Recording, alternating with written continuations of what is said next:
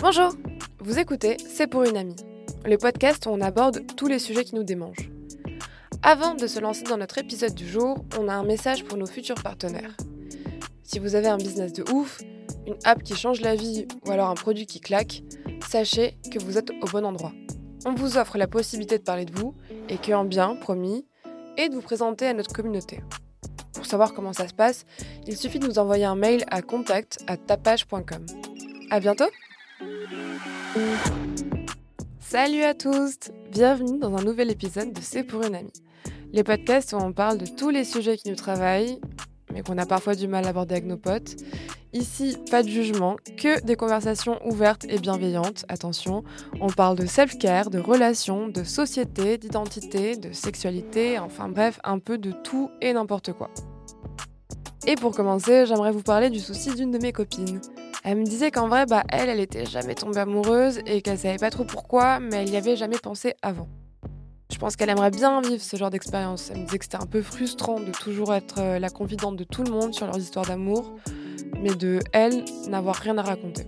Et je me disais, bah c'est marrant, on a des tafs cool, des super potes, euh, tout a l'air d'aller bien, mais je crois qu'elle est un peu saoulée de ne jamais avoir vécu ça.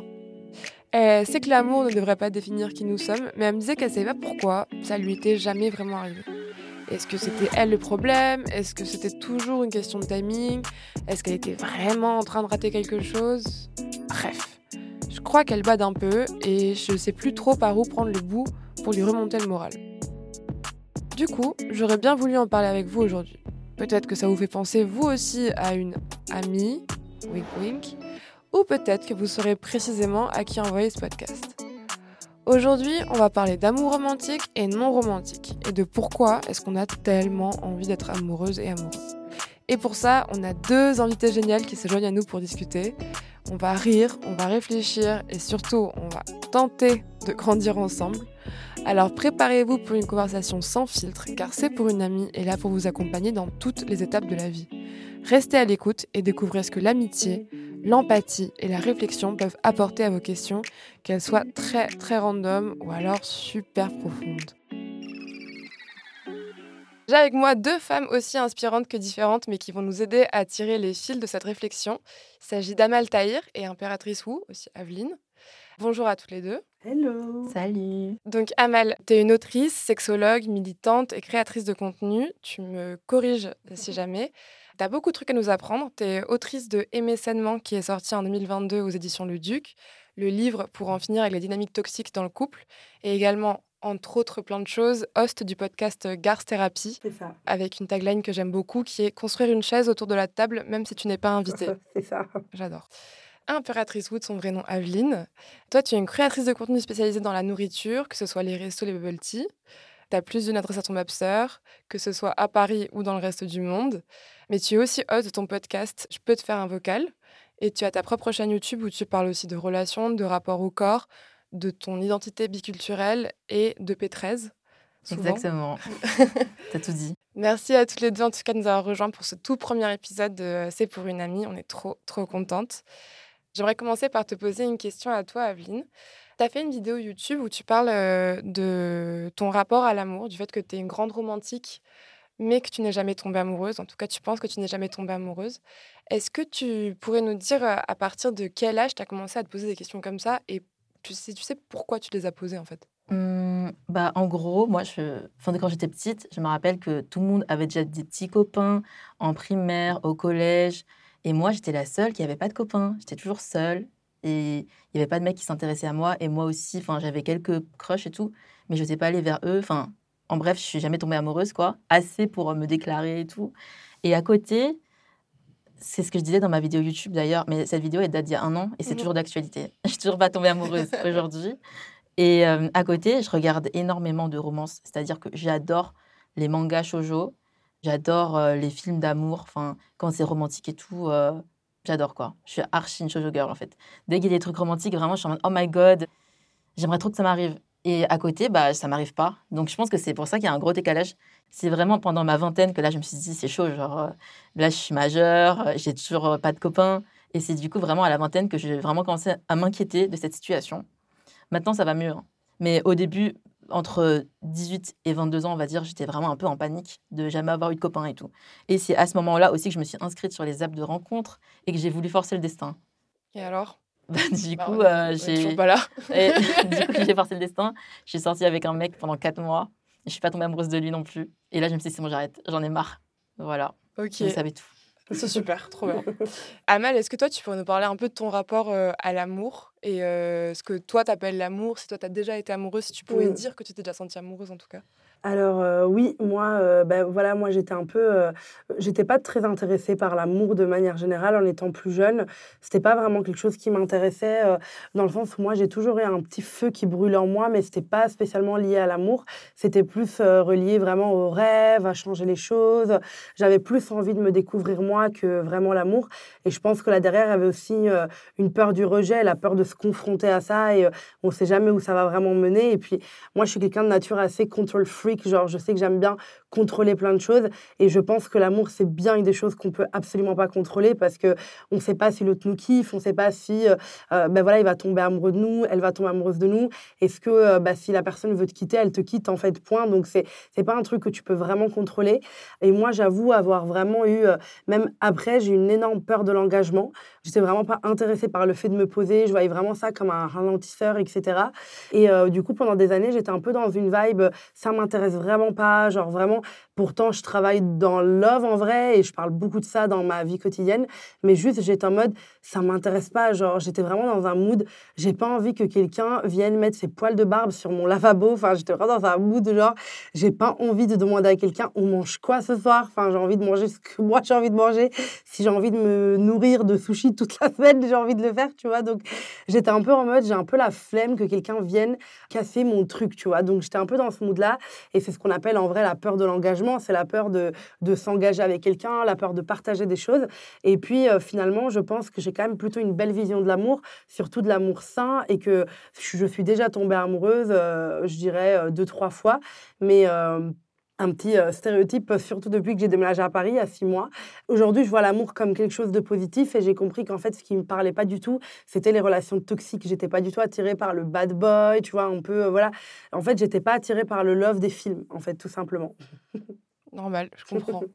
Mais du coup, vous avez une vision toutes les deux euh, vachement euh, et complémentaire et opposée, je trouve. euh, c'est bien. vrai. Moi, c'est vraiment, je suis à fond sur les films et je suis attirée par ça, mais ça n'existe pas. C'est ça le problème avec moi. Bah non, c'est pas un problème. Faut, faut peut-être le, faut le créer, tu vois. Ou Ouais. alors faut changer les attentes. Est-ce que vous savez un peu d'où viennent ce genre de pression euh, Si vous arrivez à identifier un peu genre l'amour, à quel moment c'est devenu genre vraiment une question en fait? Ben moi, j'ai l'impression que c'est devenu quand les copines ont commencé à avoir des mecs et tout, genre qu'en fait, ça a commencé. euh, on se rend pas compte à quelle vitesse les sujets de conversation changent dans notre évolution. C'est qu'on passe de parler de carte euh, d'idole, tu vois, à euh, première fois. Et en fait, on est, on est projeté dans ce truc. Et euh, à ce moment-là, il y a personne pour te dire que t'es pas obligé d'être en couple. Ça devient vraiment une forme de validation très jeune. Et en fait, elle- c'est très perturbant parce que ça va pour beaucoup avec l'interdiction un peu parentale de voir des mecs, etc. T'as l'impression que tu fais un truc en cachette. Et de l'autre côté, c'est un truc qui te rend hyper populaire, hyper charismatique. Donc je pense qu'il y a déjà bah, deux trucs où tu es un peu tiraillé. En même temps, tu es en pleine crise d'hormones, donc tu es en mode euh, j'ai envie de me rebeller, limite, tu vois. Mais d'un côté, j'ai pas spécialement envie d'être en couple. Donc je pense que les pressions, elles viennent d'une première part de vraiment la construction sociale, Ouais. je pense, et vraiment de, des copines, et tout le monde parle de mecs, etc. Et puis, je pense que moi, pour ma part, ma deuxième pression de je veux pas être en couple, j'ai pas envie d'être la meuf d'eux. En fait, moi, c'était vraiment ça. euh, bah, vient de- du fait que quand on représente des girl boss dans les films ou peu importe, on les représente très peu euh, avec une vie de famille ou en couple, tu vois. Mm. C'est toujours la meuf célibataire, mais qui réussit dans la vie. Et du coup, il y a toujours ce truc de, OK, il faut faire un choix. Tu vois ce que je veux dire? Donc, euh, je pense que ça, ça vient de là, quoi. Mm. Toi, tu dirais que ça viendrait plutôt du coup de la pop culture, un peu les trucs que tu as reçus? Tes copines aussi, j'imagine? Ouais, c'est ça. Bah, je suis d'accord avec Amal. C'est vraiment euh, toutes tes copines. Enfin, quand au lycée, tu commences à faire des soirées, ça commence à parler de mecs. Bien, les jeux d'alcool en mode, on te demande, et toi, t'as fait quoi? Enfin, est-ce que j'ai déjà. Voilà, c'est ça le jeu. J'ai déjà. Et en fait, les gens, ils avaient fait des trucs de dingue. euh, Ouais, c'est ça. Et moi, j'ai jamais eu de mec. Donc, c'est sûr que j'ai rien fait, en fait. Donc vraiment là, j'ai senti le décalage, je me suis dit, purée, mais j'ai rien fait. Et c'est comme ça que j'ai eu un peu la pression vraiment de trouver un mec et tout. Et après, euh, c'est plus euh, cette pression-là. Et ensuite, la pression familiale. Au début, c'est la pression des amis, mais tes parents, ils veulent pas que tu aies un mec. Enfin, ils veulent que tu te Mm. concentres sur tes études. Et maintenant, à partir de la vingtaine, là, ils commencent à demander bon, euh, t'as un mec ou pas Il est temps de se marier. Surtout que moi, je suis chinoise. Mmh. Donc, euh, chez les Chinoises et en couple chinois Wen, puisque mes parents, ils sont du coup la région de Wenzhou, bah, là-bas, ça se marie tôt. J'ai des copines, elles ont déjà des enfants et tout. Du coup, euh, là, je suis considérée comme déjà en retard. J'ai 26 ans dans quelques jours. Mmh. Et là, vraiment, euh, mes parents, ils sont un peu en mode bon, il est temps quand même de commencer à fonder ta famille et tout. Donc, c'est ça la seconde pression. Quoi. Mmh. Ouais, j'allais vous demander un peu le rapport à vos familles et, et genre euh, votre vision de l'amour. Parce que je sais qu'il y a plein de gens aussi, euh, si les parents sont restés en couple ou pas, euh, ça les a beaucoup choqués et tout. Toi, je sais pas si ta famille, elle a eu son mot à dire dans Mmh. la vision de tes relations. Bah, moi, je suis un peu l'enfant terrible, il faut savoir, euh, dans ma famille. Donc, en vrai de vrai, j'ai toujours eu cette place assez rebelle un peu. euh, C'est moi qui lançais les débats au repas de famille et tout. Donc, voilà, moi, je viens vraiment d'un truc très multiculturel, etc. Mais euh, mes parents, ils sont assez conservateurs dans leur manière de fonctionner. Au final, d'un point de vue mariage, amour, les choses, elles sont dans l'ordre. Il n'y a pas de quoi sauter des étapes. Et en fait, je pense plutôt que ma famille m'a encore plus donné peur de l'engagement. Parce que souvent, et j'en parlais il a pas longtemps d'ailleurs avec mes copines, genre, parfois on se demande pourquoi nos darons ne font pas partie. Genre, y a- tu vois, il y a des trucs où on se dit, genre, mais genre, c'est lunaire, mais genre, on se dit, mais qui t'a demandé de rester, tu vois, genre, et en fait, je me suis rendu compte que toutes mes copines dont les parents sont encore en couple, parce que moi, mes parents sont mariés depuis 35 ans et te le diront de manière assez fière, et euh, c'est vrai qu'ils ont plein de qualités en tant que parents, mais juste, genre, le couple, il est dysfonctionnel depuis euh, 15 ans, tu vois. Et ça, c'est un truc dont on parlait avec mes copines, c'est genre, mais les, les darons, elles, qu'est-ce qu'elles foutent encore là, tu vois, parfois, genre, t'es en mode, non, mais what the fuck. Et du coup, je pense que moi, ça m'a fait un peu peur parce que bah, chez les rebeux, on se divorce pas. Enfin, tu vois, c'est très tabou quand même le divorce. T'es tout de suite vu comme une meuf euh, qui a plus de valeur, etc. Ta Ouais. valeur est vraiment directement reliée à ton couple. Donc, Ouais. en fait, c'est un peu micmac cette histoire. Et c'est vrai que moi, je pense que ma famille, ils ont plus euh, augmenté ma peur de l'engagement en mode si c'est pour être en couple et avoir un- ce type de couple-là, moi, ça me parle pas. Genre, je parle d'un type de couple où il y a la charge mentale sur la meuf fois 1000. Enfin, tout ça, c'est le genre de couple qui, moi, me donnait pas spécialement envie. Je comprends. No way. Je suis d'accord. Enfin, c'est pareil chez les Chinois en vrai. Le mariage, c'est un peu sacré, tu ne divorces pas. Même mes parents, ils m'ont déjà dit euh, si tu vois un mec, euh, c'est super Mhm. important qu'il ne soit pas divorcé, ses parents, parce que comme ça, euh, toi-même, tu vas pas reproduire le même schéma, etc. Et en fait, parfois, chez les Chinois, tu préfères rester en couple, même s'il y a des disputes et tout, plutôt que finalement, en fait, ce sera plus simple de se séparer, mais juste, ils veulent pas, quoi. Et puis il y a une question d'image et tout aussi. Ouais, Mais du coup, je trouve que ça rentre vachement dans nos têtes. euh, Enfin, moi, je suis colombienne. Mm. Ça rentre vachement dans nos têtes ce truc de. Enfin, il y a un modèle et Mm. du coup, bah, tu veux ce modèle-là. En même temps, tu veux te rebeller parce que, vas-y, toi, t'as grandi en. France, t'as d'autres valeurs et tout aussi. Mais euh, en vrai, tu veux Mm. une forme de couple idéal, tu veux la famille et tout, mais tu veux pas la vie de ta daronne Ouais, non c'est plus. ça, Quoi. exactement, ouais. ouais, pas du tout. Tu gagnes euh, et tu perds tout le Ouais, temps. Quoi. ça. Et en même temps, c'est hyper dur de se le dire en vrai de vrai. Genre là, je le dis en mode détente parce que c'est un truc que j'ai déconstruit dans ma tête. Mais en vrai, comme c'est quelqu'un que t'aimes, c'est dur de te détacher de cette image de petite fille et maman et te dire, genre, I deserve better. Tu vois, genre te dire juste, je mérite mieux que ça. Et surtout, ce qui fait hyper mal, c'est te dire, elle mérite mieux. Tu vois ce que je veux dire? C'est dur de te dire, tout ça, c'est un cheminement qui est extrêmement compliqué. Et je pense que ça peut prendre des, des mois de thérapie, tu vois, mais de se dire, en fait, j'admire la femme qu'elle est et elle m'apprend grave des trucs. Mais en vrai, genre, sur la dynamique de couple, no way. Et ça, c'est un truc hyper libérateur de se le dire parce que du coup, tu vas arrêter d'aller vers des mecs qui sont genre comme ton daron. Mm. Et ça, tu te dis, en fait, c'est l'opposé que je veux, tu vois. Daddy shoes. Ouais, daddy issues, ouais. Ouais, on, on- on connaît. Et est-ce que vos potes, elles vous mettent la pression, pas forcément ouvertement, tu vois, mais, mais de la même manière que genre c'était un peu la première raison pour laquelle euh, vous posez des questions sur le couple, est-ce que maintenant, à vos grands âges, est-ce qu'elles vous font des petits commentaires ou des petits trucs où tu es là en mode genre pff, flemme? Moi, non. En vrai, mes copines, euh, enfin, juste moi, je me mets moi-même la pression en ouvrant des stories. Je vois des baby showers et tout, les mariages, tout ça. Mettre pas la pression perso. Ah non, pas du tout. euh, J'ai pour le coup, j'ai des copines triées sur le volet. Nous, franchement, dans, dans mes copines, on s'en tape vraiment pour le coup. Ta situation sentimentale, c'est vraiment le cadet de nos si, genre, si tu veux en parler, on en parle de ouf. Si t'es en couple, il a pas de souci. J'ai jamais eu de pression de, de mes copines, en fait. Franchement, en tant que créatrice de contenu, c'est plus les abonnés, limite, tu vois, que moi, je considère aussi un peu dans la team copine. Bah, il y en a, parfois, elles te mettent grave la pression, genre, t'es en couple, euh, pourquoi t'es pas en couple, tu donnes des conseils, mais t'es pas en couple. Enfin, tu vois, et du coup, c'est plus elles où t'as envie de leur dire, euh, je suis pas obligée d'être en couple, genre, enfin, tu vois, donc ça, c'est plus, j'ai l'impression, mais sinon, les copines, amies, non, je pense que je pourrais pas être pote avec quelqu'un qui me pose des questions euh, dérangeantes comme ça. Enfin, c'est bizarre, ouf, je trouve. euh, Ouais, c'est intrusif. c'est intrusif, c'est toxique un peu, genre. Et toi, alors, euh, l'horloge tourne et tout, c'est non, c'est mon angoisse. Je vis déjà ça au repas de Noël, je vais pas en plus me coltiner ça, genre le vendredi soir, no way. Par exemple, toi, Amal, tu parles énormément de relations en général et aussi un peu d'Étienne euh, sur tes réseaux. Ouais. Aveline, un petit peu moins, mais du coup, cette vidéo-là, ça a été aussi une des premières ouvertures. euh, et parfois, en vrai, sur ton autre compte, euh, tu parles un peu parfois de ça. Est-ce que justement, quand tu as abordé le sujet, genre, ouais, je crois que je suis jamais tombée amoureuse, tu t'es reçu des commentaires, euh, des réactions un peu, genre, inattendues de la part de tes abonnés ou de ton audience? Franchement, moi, j'ai une communauté archi bienveillante. Donc, j'ai juste eu des filles qui m'ont dit Je suis comme toi, ça fait du bien que t'en parles, Mm. je peux relate et tout. Et j'ai pas eu de réaction en mode euh, choquée, quoi. En mode Quoi, t'es jamais tombée amoureuse, c'est chaud. Mm. Non, j'ai une communauté bienveillante. Ils sont Ouais. gentils, les gens, en vrai. C'est trop important. Et du coup, maintenant, j'ai une question un peu plus euh, France Culture à vous poser.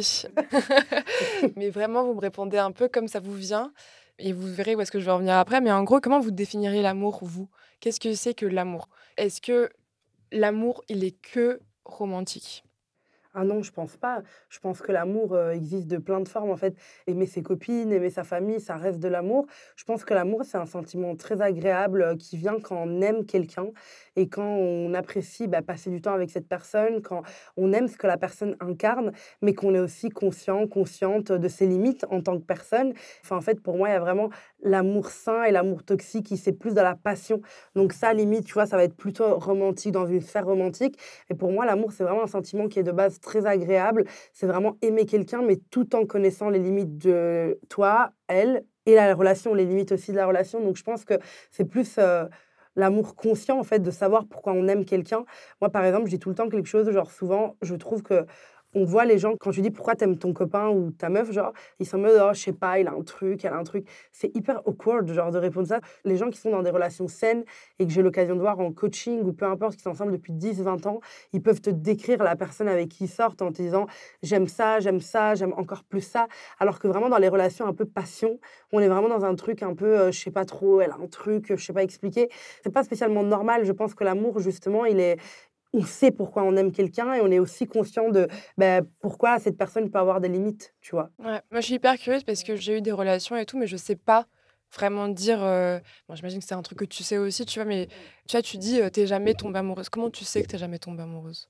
En fait, je sais pas si c'est juste ou pas, mais dans ma tête, l'amour, euh, quand tu es amoureuse de quelqu'un, c'est censé être euh, assez puissant. Sauf que le problème, c'est que quand je voyais des mecs, je les aimais bien, c'était sympa de sortir avec eux et tout, mais je préférais passer du temps avec mes amis ou ma famille.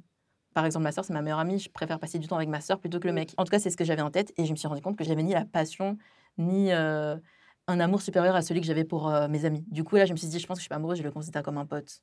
C'est comme ça que je me suis dit, je pense que c'est ça. hein. Et sinon, j'avais une autre question pour Amal, c'est euh, quand tu dis, on est censé savoir ce qu'on aime chez quelqu'un, mais du coup, ce qu'on m'a toujours dit, c'est quand tu sais que tu es amoureuse, c'est que genre tu sens que le feeling il passe et du coup, tu Mm. peux pas dire ce que c'est, ce que tu aimes chez la personne, juste Mm. tu as le feeling quoi. Oui, bah parce que ça, je pense, c'est aussi un truc un peu, euh, c'est le culte un peu de la rapidité en amour, justement. Tu disais, euh, bah, je préfère passer du temps avec ma sœur qu'avec le mec, mais bien sûr que oui, ta sœur, tu la connais depuis toute ta vie et lui, tu le connais depuis deux dates. Et en fait, c'est notre tendance à aller aussi trop vite et à surconsommer l'amour en se disant, au bout de trois dates, la personne, c'est une inconnue, en fait. Et ça, on a tendance à l'oublier, genre, tu ne connais toujours pas cette personne. Et en fait, c'est le, le dating et le fait de se fréquenter, c'est pas genre, Ken qui dit que vous êtes proche en fait. Tu vois ce que je veux dire? Et ça, souvent, on croit que euh, une fois que tu as couché, genre même le premier rendez-vous quand tu veux, et ben genre ça y est, tu connais la personne. Mais en fait, pas du tout. Ça porte à confusion. Tu connais l'intimité de la personne. Vous avez passé un premier step intime ensemble, mais en vrai, tu sais rien de la personne. Et ça, souvent, genre quand on s'attend à vouloir tout le temps être avec quelqu'un alors qu'on vient de le rencontrer, c'est un peu utopique parce que en vrai, même moi, je préfère passer du temps avec mes copines que je connais depuis 10 ans que passer du temps avec un mec que je viens de rencontrer. Et je pense que justement, ce je ne sais pas trop quoi, en fait, ça permet un petit peu de faire euh, noyer les relations toxiques dans le truc ou le truc qui est trop rapide, en fait. Tu vois, on est en mode, OK, je l'ai vu, faut que je ressente limite euh, des papillons dans le ventre, les mains moites, etc. Alors qu'en fait, non, faut que tu construises, faut que tu apprennes à découvrir la personne. Même sur 15, 20 dates, en fait, il faut des centaines d'heures pour connaître quelqu'un, tu vois. Il faut pas, euh, genre, deux heures. Et souvent, on est dans ce truc, euh, après le premier date, bah, je sais que moi, quand je fais des premiers dates ou quoi, et euh, mes copines disent, alors, c'était comment? Je dis, bah, un premier date, quoi. Enfin, j'apprends à connaître la personne, je la connais pas, genre, c'est chelou. Genre, à peine, je sais ce qu'il préfère commander euh, quand il boit un verre. C'est la seule chose que je sais, tu vois. Et ça, c'est aussi un truc un peu bizarre, mais souvent, les meufs ont tendance, vraiment à cause de la société, à vouloir avoir des deep conversations, genre, dès le premier rendez-vous, en mode, non, mais vous vous rendez pas compte, on a parlé pendant 8 heures et tout. Le truc, c'est que Ça ne sert à rien de faire ça à part te faire croire que tu as construit un truc en 8 heures, ce qui est littéralement impossible. Mais c'est que juste, tu vas dans un truc hyper deep pendant 8 heures juste pour rendre le truc magique et mettre des paillettes, alors qu'en fait, les premières conversations sont plutôt neutres, dans le sens où tu apprends à connaître l'autre, tu lui poses des questions, si tu sens que l'autre est prêt à t'écouter, voilà. Mais c'est pas normal, ça veut dire que si tu fais 60 premiers dates, les 60, tu vas leur raconter ta vie pendant 8 heures. Tu peux pas dire le feeling est passé de ouf, on a parlé 8 heures si tu le fais à tous les dates. C'est juste que tu es à l'aise de parler toi et que tu le fais avec quelqu'un, quoi. Point, en fait. Énervé. En fait, on passe de limite, euh, tu envoies sa photo à tes copines au cas où tu disparais et ça plaque, à euh, en fait, on a trop bien parlé, euh, enfin, on est trop connectés. En fait, c'est pas possible, ça reste un inconnu, quelqu'un en qui, bien sûr, t'as pas encore confiance, quelqu'un qui te connaît pas encore bien, tu le connais pas bien, mais c'est le fait de vouloir explorer qui est intéressant. Mmh. Alors qu'on a vraiment ce truc de surconsommer parce que dans les films, on se rend pas compte du temps. On croit souvent qu'au bout d'une heure, ça y est, ils sont fous amoureux, ils se regardent profondément dans les yeux. Alors que bien sûr, ça peut arriver, mais c'est pas un indicateur de amour, c'est un indicateur de bon moment en fait, tu vois. Ouais. Oui, ça dépend de comment tu te sens, de ce que tu as mangé, bien de sûr, qui t'a vu avant et ouais, bien sûr, c'est un mood en fait. C'est pas euh, cette personne est faite pour moi. On peut pas mmh, mmh. ressentir ça dès le début. Je trouve que c'est utopique. Il y en a qui le sentent et ils le sentent et au bout de 3-4 ans, la relation est finie. Mmh, mmh. Parce que ça ne veut pas dire que tu t'es trompé, ça veut dire que on ne peut pas savoir qui est la bonne personne dans notre vie, on peut juste savoir quel type de relation on veut vivre et si on veut qu'elle soit saine, si on veut qu'elle soit toxique et surtout est-ce qu'on veut euh, sortir grandi de cette relation? Mmh. Et c'est pour ça que le match parfait, ça n'existe pas. Il n'y a aucun être humain sur Terre qui te matche à 100%. Et ça, on parle avec n'importe qui qui a eu plus de 5 ans de relation de couple, il te dira, bien sûr qu'il y a une liste de choses que je déteste chez mon mec ou chez ma meuf mais c'est ces raisons-là aussi qui font que je l'aime, parce que j'ai appris à connaître ce qui va pas. Mais il n'y a pas de 100%, tu vois. pour moi, ça n'existe pas, le match parfait, c'est pas possible. Mais limite, tu vois, je trouve ça hyper sain la façon dont on parles aussi, parce que c'est en mode... En fait, j'ai l'impression que c'est un truc sur lequel tu veux pas mettre trop d'énergie non plus parce que tu es hyper concentré sur ta sœur, sur tes potes et tout. Et qu'en fait, si t'as pas envie de voir des mecs euh, qui t'intéressent pas euh, plus de deux minutes. En fait, j'ai pas la patience de faire un deuxième date. Bah ça, m'arrive très souvent de faire que des premiers dates. En fait, c'est exactement ce que tu as dit. Je fais des premiers dates et en fait, j'ai la flemme de revoir la personne parce que j'ai trop de trucs à faire. Oui. Donc je me dis, j'accroche pas puisque je suis pas in love, bah c'est bon, je passe à autre chose. c'est comme ça que je, je raisonne. Et c'est peut-être pour ça que je suis célibataire encore. mais tu vois, mais c'est peut-être aussi parce que l'amour, c'est un travail en fait, tu vois. Genre, je pense qu'on mmh s'auto-convainc facilement qu'on est amoureuse au début. Et mmh. après, on termine par être amoureuse et t'es là en mode genre, oh waouh, il s'est passé trois ans. Mais aussi, je pense que tu peux aimer l'image que la personne te renvoie de toi et mmh. genre ce que tu voudrais qu'elle soit. Et donc tu te dis, non, vas-y, je vais le revoir, vas-y, je vais le revoir. Et au bout d'un moment, quand ça fait un an que tu l'as revu, les gens ils sont là en mode genre, bon, bah alors? Genre, ouais, oui, bon, bah. il faut pas se laisser emporter dans un truc où on va pas être heureux, genre, bien sûr. Ouais, et puis, enfin, tu vois, c'est ce que tu dis, tu es hyper carré. Enfin, en vrai, cool, on se voit. non, tu m'as pas intéressé. Bon, bah, c'est pas grave. Bien te fasse. bon vent. Bonne continuation. bon, je suis jamais tombée amoureuse, mais moi, c'est ça, cette vision-là que j'ai de l'amour, en tout cas. Je pense que c'est ça.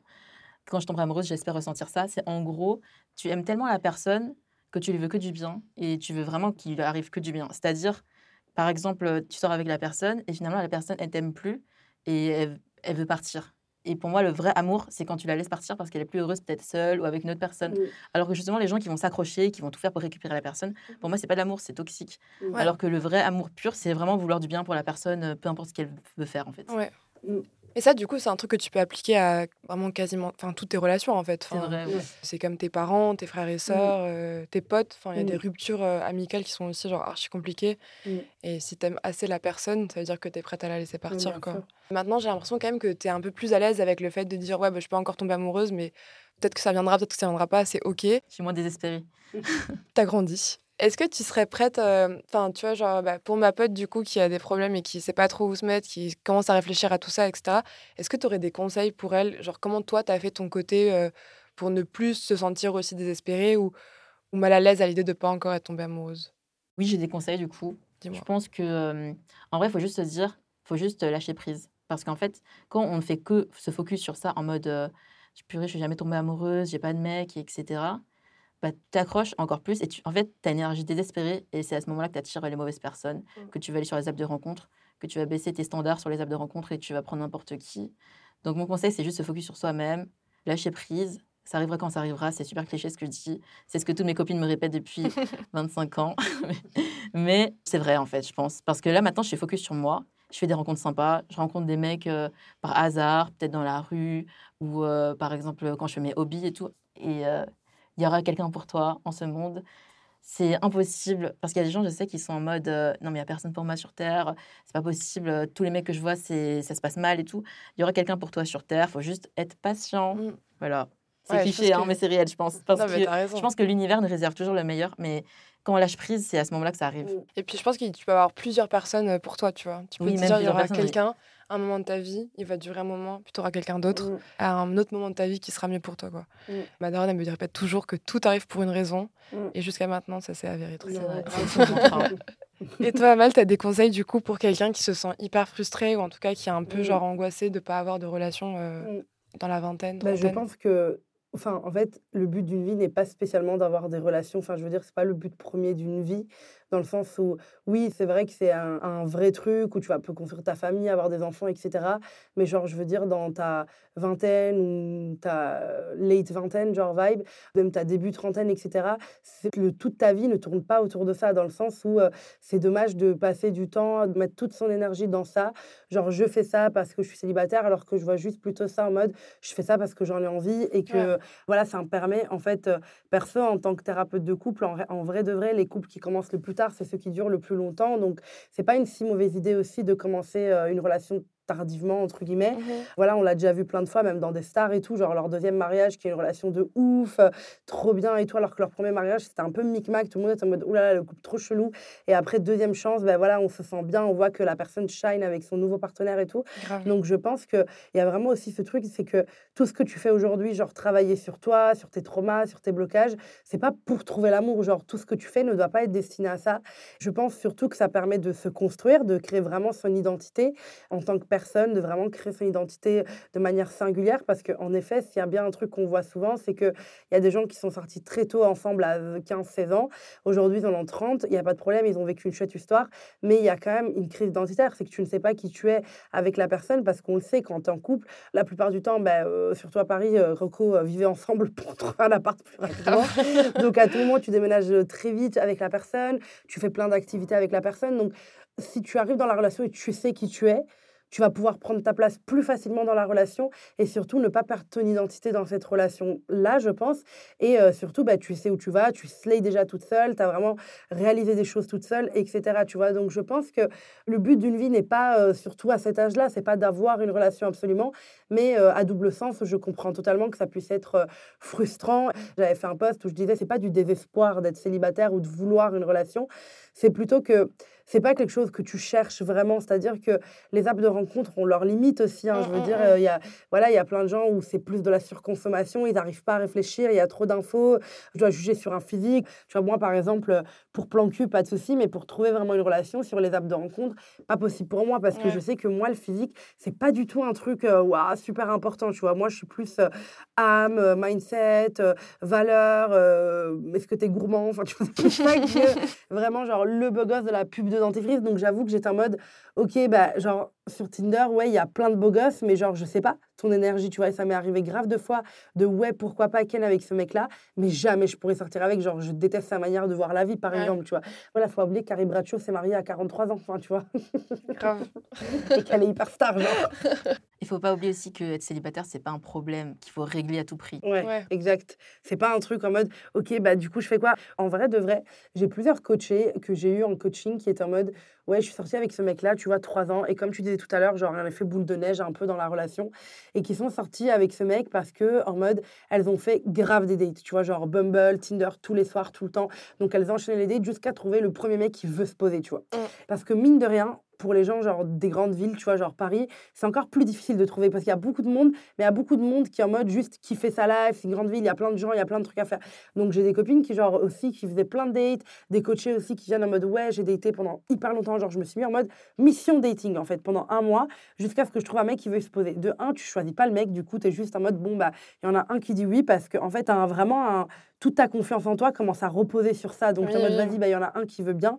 Elles viennent après bah, trois ans de relation en mode, en fait, j'ai passé les pires trois années de ma vie, mais je m'en suis pas rendu compte. En fait, je me suis forcée.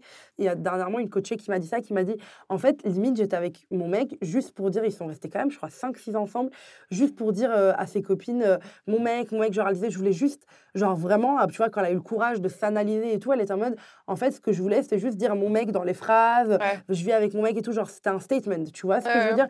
Et genre, j'étais en mode, bah, déjà, elle a le courage de l'admettre, mais c'est hyper dur de se dire qu'en fait, juste pour prouver à tes potes ou pour prouver à la société, tu as fait quoi 5-6 ans avec cette personne? Mm, C'est mm. quand même intense, tu vois.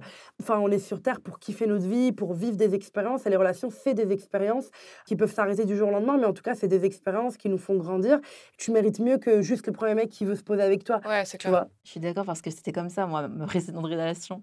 J'avais enchaîné les dates Mm. et en vraiment, le premier mec qui était gentil avec moi, Ouais. qui voulait du sérieux, Ouais, la Bah, barre me est suis- basse, quoi. ouais, vraiment, je ouais. me suis posée avec lui. Et ça a duré quatre mois. Et au bout de quatre mois, je me suis dit, non, mais je lui ai demandé, mais t'es amoureux de moi ou pas? Et il m'a dit, je dirais pas que je suis amoureux. Et là, j'ai dit, ok, bye, ciao. Heureusement, ça aurait pu durer très longtemps sinon. Bah oui, Oui, bien oui, sûr, vraiment. Bah, Parce le qu'après, status quo et tout, quoi. bah oui, oui, et- bien sûr. C'était vraiment trop, trop. Et là, je me rends compte aujourd'hui que c'était une erreur. Mais sur le coup, c'était en mode, bon, ok, j'ai enfin un mec, mon premier Mm, mec. mm. Du coup, je peux dire à mes copines, ouais, je vois mon mec ce week-end et tout. Ouais. C'est la première fois de ma vie, je dis, j'ai un mec, quoi. Ouais. Et du coup, euh, ça fait trop adulte. plaisir et Ouais. tout. Et après, tu te rends compte au bout d'un moment que ça t'apporte rien. Bah oui, bien sûr. Ouais, autant t'acheter un chien, quoi. Et Ouais. dire, genre, ouais, j'ai un chien. Je fais ça avec mon chien ce week-end. C'est Ouais. trop bien. Moi, je dirais peut-être juste, euh, vous inquiétez pas, c'est pas grave d'être célibataire. Tout simplement. Oui. Genre, on vaut mieux que ça. Oui, Parfois, c'est grave d'être en couple quand tu vois le Oui. couple. Il y a énormément d'avantages d'être célibataire. On est plus libre, on peut voyager, on fait ce qu'on veut. Ouais. On ne doit rien à personne. Si tu as pas envie de partir euh, en VIE pendant un an, tu peux. En fait, il faut se focus sur euh, Ah les ouais. avantages d'être célibataire plutôt que penser que au côté négatif. Mm. Et après, dans un couple sain, tu pourras toujours faire ça. C'est vrai. Tu vois, c'est que euh, le trigger euh, de sortir avec un mec qui te laisse pas voyager quand tu veux. Ouais, c'est vrai. Mais Genre- même dans les couples sains, en vrai, c'est un peu gênant. Enfin, si tu dis que tu pars Ouais, un an, ça reste relations un à sujet quand même. Ouais, ça reste un sujet, ouais. mais ouais, bien Mais je suis d'accord avec toi, Yves, c'est Ouais. genre comment trouver et les green flags et les red flags et Ouais. genre juste le truc qui est genre juste chiant de base quoi pour Ouais, tout le monde quoi. Être célibataire, c'est être égoïste finalement. Oui. se concentrer sur toi, quoi.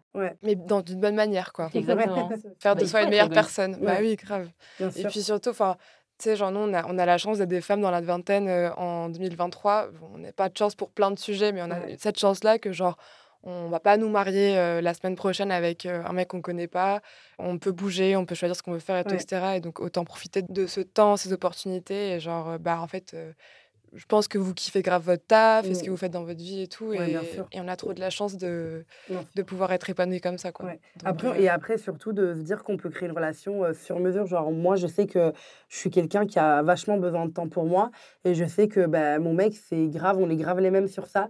Et pour le coup, ça lui arrive grave d'aller bah, dormir chez ses potes. Et parce que moi, j'ai envie de passer une soirée toute seule à Trop manger bien. euh, une pizza devant un film, tu vois. Genre. Et ça, c'est un truc qui se met aussi en place dès le début de la relation en mode. Écoute, moi, je sais que j'ai grave besoin de temps seul, il faut pas mal le prendre, mais moi, je trouve que passer du temps seul, je suis genre, oh my god, c'est tellement génial. Ouais. C'est tellement incroyable. Genre, il n'y a rien que je préfère que passer une journée seule dans Paris, genre faire les magasins, me- m'emmener manger. Enfin, mais vraiment, je me tape les meilleures discussions que je peux. Et euh, du coup, je sais qu'il faut être dans un couple aussi, l'autre comprend tout ça, tu vois. Ouais. En fait, c'est vraiment une question de lifestyle. Il faut vraiment sortir avec quelqu'un qui a un peu le même lifestyle que toi et qui comprend du coup tes choix. Mais c'est clair qu'être en couple pour se sentir emprisonné, euh, no way, quoi, tu vois. Ouais. En tant que célibataire, tu as le temps de te dire, OK, voilà qu'est-ce que je veux dans un couple. Comme ça, tu auras le temps de, quand tu te présentes à quelqu'un, tu sais exactement ce que tu veux aussi, tu vois. Alors que quand tu te mets en couple à 16 ans, bon, bah, je dis pas toujours que c'est une mauvaise idée, mais tu sais pas tout ça, tu vois. On n'a pas déconstruit autant quand on avait 16 ans, tu vois. C'est. Aujourd'hui, tu peux vraiment arriver en mode, voilà ce que je veux, voilà ce que j'attends d'une relation. euh, si t'es pas capable, euh, bye, tu vois. Ouais. Moi, je recommande de faire une liste de critères. Et comme ça, vraiment, quand tu rencontres les mecs, tu vas pas prendre le premier venu parce que dans ta tête, tu vas déjà savoir, ah, ça, c'est un red Mm. flag, ça, je veux pas dans un couple. Et ça te permet de faire le Mm. tri plus rapidement et de pas tomber dans des relations qui vont te faire perdre du temps. Trop bien. Vrai conseil pratique euh, de femme organisée. On adore. Ouais, ouais, je la refais tous les ans. en plus. Trop bien. Ouais, n'hésite pas à partager. hein. ok, trop cool. Bon, bah merci les filles. Merci. Euh, J'en profite, euh, on va faire des petites euh, recos euh, culturelles pour nos auditrices. Moi, je suis restée très monothématique dans la discussion d'aujourd'hui, mais vous êtes, enfin, vous me parlez de ce que vous voulez. Moi, je suis friande de tout, on consomme de tout ici. Moi, je voulais parler d'un livre qui s'appelle Révolution amoureuse. Mmh, je vois, je l'ai lu. Tu l'as lu? Ouais, je l'ai lu. Ouais. Il est écrit par une autrice espagnole qui s'appelle euh, Carol Herrera Gomez, avec l'accent. Et il est sorti en 2021 chez Binge. En gros, si vous voulez pas être euh, bousculé dans vos réflexions, il faut pas le lire Mm. parce qu'il est euh, vraiment, euh, il est vénère, il est à Mm. charge, mais il est trop bien. Et ça parle du coup d'amour romantique et comment est-ce Mm. que l'amour romantique c'est genre un outil du patriarcat. Enfin, c'est très très, ça va très loin et en même temps c'est hyper clair avec des exemples hyper clairs. Il se lit tout vite et cette meuf est incroyable. Donc voilà, Ouais, je suis d'accord. Grave. Voilà. Je sais pas si vous avez un truc à partager. Euh, euh, moi, en ref, euh, bah, pour l'instant, je regarde deux trucs. Je regarde La Servante écarlate. Je sais mhm. pas si vous l'avez vu. Ouais, Oh putain, iconique. hyper trash. Et tout le monde me dit, mais il est sorti il y a 10 000 ans, mais genre, je viens de le regarder. Donc peut-être qu'il y a des gens comme moi qui. Moi, je suis toujours en retard sur les séries. Et là, je regarde euh, la dernière saison de Sex Education, que je Oui. recommande aussi, j'adore. Et en podcast, bah, j'adore écouter mes copines. Donc je dirais Tania et Chloé sur Vos Cops s'en parlent, parce que j'adore leur podcast. Il est grave good vibes. Trop cool. Moi, je recommande aussi un podcast. J'imagine que toutes les personnes qui aiment les podcasts le connaissent déjà, c'est Transfert. Là, tu me demandes qu'est-ce qui m'excite et tout en ce moment. J'ai la notif Transfert, ça m'excite tous les jeudis. Cool. Donc, euh, c'est vraiment le truc que j'attends dans la semaine à chaque fois. Et mon épisode préféré, pour les gens qui l'ont pas encore écouté, euh, c'est du coup des petites histoires de personnes. Enfin, c'est vraiment en mode euh, témoignage de personnes. Comme si que la personne devait raconter son histoire, mais c'est vraiment des histoires avec des petits plot twists très bien racontés qui font que c'est ultra divertissant. Il y a toujours, au bout d'un moment, tu es en mode Oh my god, c'est pas possible. C'est vrai- Ouais. ça s'est vraiment passé comme ça. Et du coup, mon épisode préféré, c'est le premier épisode. C'est celui avec le voisin bizarre. J'en dirai pas plus. En fait, j'avais entendu un podcast de ce truc et genre il y a une meuf qui sort avec un mec, non mais c'est délire. Lui il veut partir un an faire le tour du monde, je sais pas quoi, et du coup elle démissionne et elle organise son propre pot de départ. Et en fait, elle fait croire au mec qu'elle a été virée, donc elle peut le suivre alors qu'elle a juste démissionné. Genre, je crois que c'est dans c'est possible. D'épisodes. Ça part super loin. Ouais, il y a toujours des trucs, the fuck il y a toujours des trucs. de- what the Et finalement, ils sont mariés, ils ont un bébé et tout, mais elle lui a menti, genre. Et l'épisode, je crois qu'il s'appelle Mensonge ou un truc comme ça. Et du coup, le mec lui a dit voilà, on est en couple, ça se passe super bien, je vais partir un an faire le tour du monde. Elle est en mode ah. Alors, en fait, elle a fait semblant qu'elle. C'est pas elle qui a démissionné, Ouais. tu vois. Non, mais c'est lunaire quand même. je Et moi, ce que, ce que j'aime trop transfert, c'est ce truc de dire genre, mais je crois pas qu'il y a des gens qui aient fait ça. Ouais. Genre, qui aient pris cette décision. C'est ouf. Les Mais en fait, c'est des trucs un peu honteux parfois. Par exemple, Oui. le truc du voisin. bout. C'est des Oui. trucs, jamais ces gens, ils vont te le dire dans la vraie vie. Oui. Donc, c'est vraiment en mode, oh ouais, il y a des gens qui sont comme ça, en fait. Ouais. Et encore une réco quand même, parce que j'adore les récos. Vas-y, bah, maman, on Il y a adore. aussi On le dernier carnet pratique de Morgane Autain qui pousse à pleurer. Du coup, c'est archi génial parce que Morgane Autain, elle fait tout un travail au niveau des larmes et le fait de glorifier, entre guillemets, et de dire pleure, en fait. Et du coup, son dernier carnet pratique, pardon, bah, il permet de pleurer pendant que tu écris. Et je trouve ça que c'est génial de, de pouvoir euh, parler des larmes de cette manière-là parce que qui vit sans pleurer en C'est fait pas moi, je la pleure jamais, justement, j'en ai Ah besoin. ouais. Je fais Ah une ouais, crise je de larmes par an. Ah Mais ouais. non. Mais pour aucune raison. Ah non, mais welcome Oh. in my life. hein, choquée, je tu crois que j'ai encore pleuré ce matin. Oui. euh, Ouais, moi je pleure beaucoup. Mais par contre, Moi, je j'ai pleure passé- sur TikTok. Ouais, grave. Je peux pleurer Ah très facilement. Ah non, ouais, moi aussi, je pleure. Moi, je pleure hyper facilement, mais pendant longtemps, j'ai pas pleuré.